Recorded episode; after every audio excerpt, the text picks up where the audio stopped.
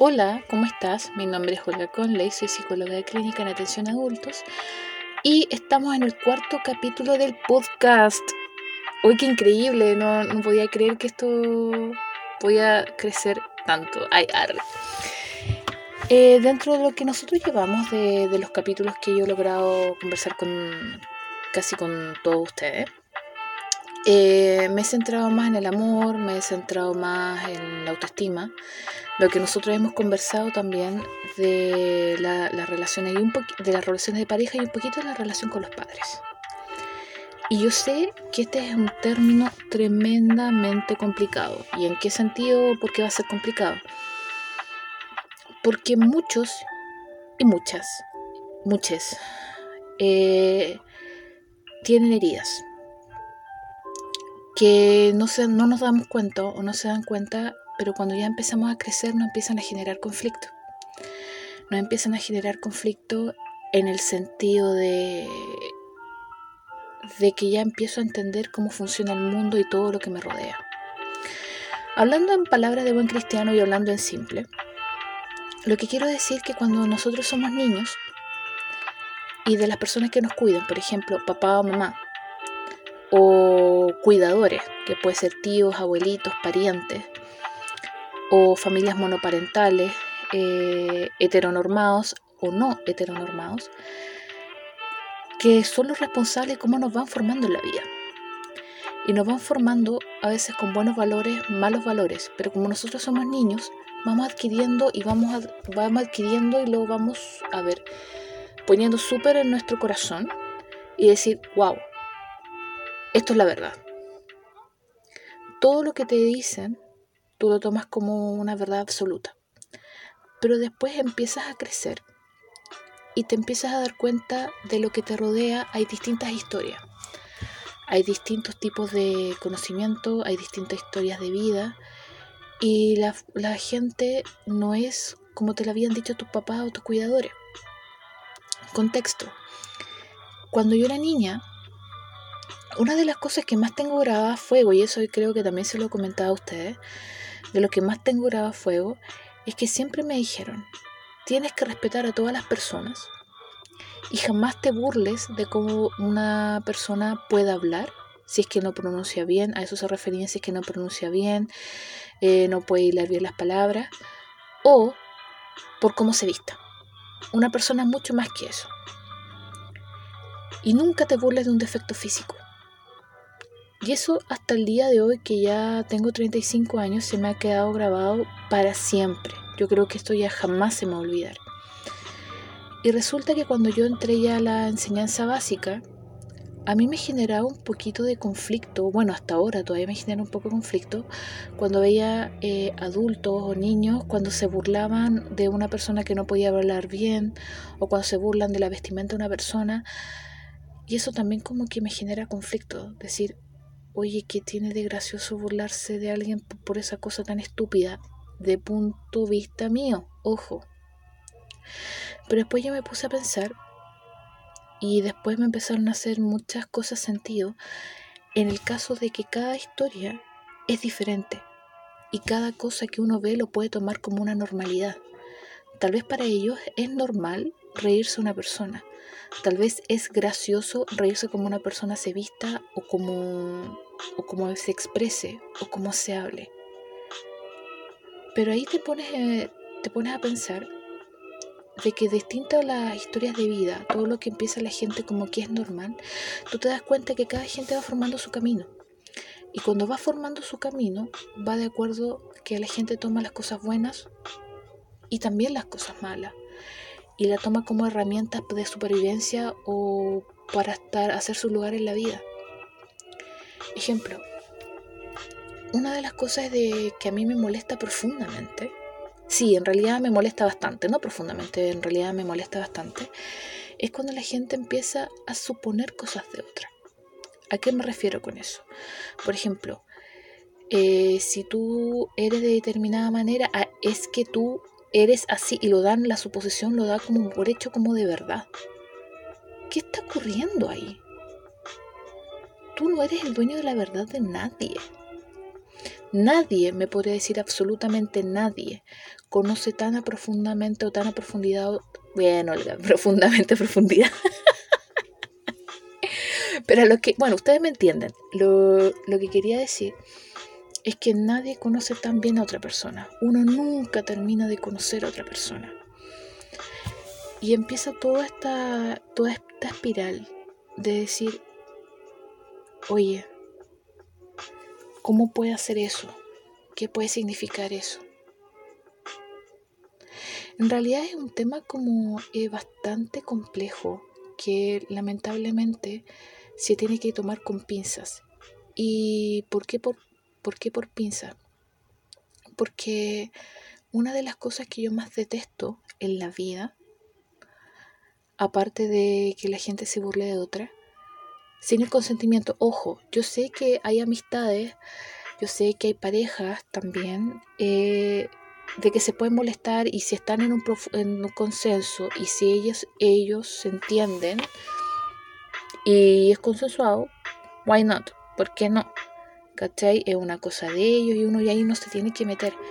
Pero a mí lo que realmente me molesta también es cuando la gente no tiene la capacidad de ver a otro.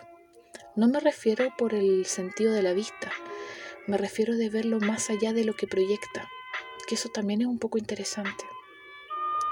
A veces la gente se queda como una imagen o se queda como un personaje de lo que crees que eres tú. Pero realmente, ¿por qué no se da la molestia de conocerte mejor y experimentarlo contigo? Miren, yo sé que yo soy de los ejemplos que, estoy dando, solamente los doy basado en mí, porque no puedo darlo ni a mis pacientes ni en nada, porque obviamente hay que respetar la, la privacidad. Pero una de las cosas que siempre se me decía, y todavía sí me sigue dando, como que supuestamente a mí no me importa nada. Como no me importa la opinión de los demás, no me importa nada, como que yo vivo mi vida, qué sé yo, y todo eso. Algo así como un Rockstar Effect on Legend. Algo así. Pero la gente lo que no se da cuenta es que para llegar a este estado zen, podríamos decirlo, o este estado de que a mí no me importe nada, tuvo que pasar varias cosas y aprendizajes tremendamente dolorosos. Y de esta suposición de que a mí supuestamente no me importa nada, sí me importa. Pero la gente realmente que es cercana a mi círculo. La gente que a mí sí me importa, la gente que es mi familia, la gente que, que son mis amigos y amigas cercanos. Esa opinión me importa lo de la demás no. Además que me di cuenta de que mucha gente siempre va a hablar cosas lo que supuestamente es a lo mejor que sé y empiezan a crear una serie de teorías conspirativas que uno queda como, oye, ¿qué orégano te fumaste, Juan? Realmente basta, basta el consumo, hace mal. Porque hay mucha gente que después se pone muy creativa con las cosas que cree y después lo más peligroso que se lo termina creyendo. Eso igual es peligroso por ejemplo, mira, em, yo en la universidad, cuando yo estaba estudiando, eh, parece que esto no lo he contado y si lo he contado hace como que nunca se lo hubiese contado. Yo tenía 22 eh, años, estaba en cuarto año de la carrera. Y yo resulta de que me di cuenta, gracias a una profe, de que yo tenía problemas de aprendizaje fuertes por más que estudiaba, nunca tenía muy buenas notas. Eh, me estudiaba a veces con un mes de anticipación, dos meses de anticipación para una prueba y los resultados no eran los esperados y yo me empezaba a desmoronar, me empezaba a desmoralizar. Y de repente un compañero, teníamos que hacer una dinámica y de repente este animal, sí, este animal, me dice, no porque tú haces la ley del mínimo esfuerzo, tú no estudias. Y yo le quedé mirando y le dije, ¿y tú sabes que yo tengo, cuando descubrí que tenía problema de aprendizaje, dije, ¿tú sabes que yo tengo problema de aprendizaje? ¿Con qué autoridad hablas de mí? Y empezó él con una risita nerviosa, como que no sabía dónde meterse. Entonces te das cuenta de eso, de una persona que tiene problemas de aprendizaje, a decir que hace la ley del mínimo esfuerzo. Es un abismo de diferencia. Es por las cosas que él creía suponer no la verdad. Entonces, de este ejemplo que yo doy, ¿cuántas veces nosotros sin querer hemos juzgado y hemos dicho, oye, ¿sabéis qué más? Si esta persona es así, o sea, qué sé yo, pero basado en suposiciones, no en verdad, no porque no la conozcamos. Y hay veces mucha gente que no quiere conocer simplemente, solamente que se quiere basar, solamente que se quiere basar en malditas suposiciones. Por eso a mí me dan asco esas personas. Yo estoy diciendo lo más personal, para mí eso ya recae en la ordinariez. Y mucha gente me ha dicho que, que ordinariez creen que yo me refiero eh, en torno a los apellidos, o si acaso en la parte de, Chile donde viven, o cosas así. Pero no va por ahí. Para mí la ordinaria es eso, en basarse en, en suposiciones, en creer cosas que no son, en vez de ir directamente a plena fuente. Por ejemplo, tú, por ese motivo, tú me puedes caer mal pero no por eso te voy a estar denigrando o creyendo cosas de ti.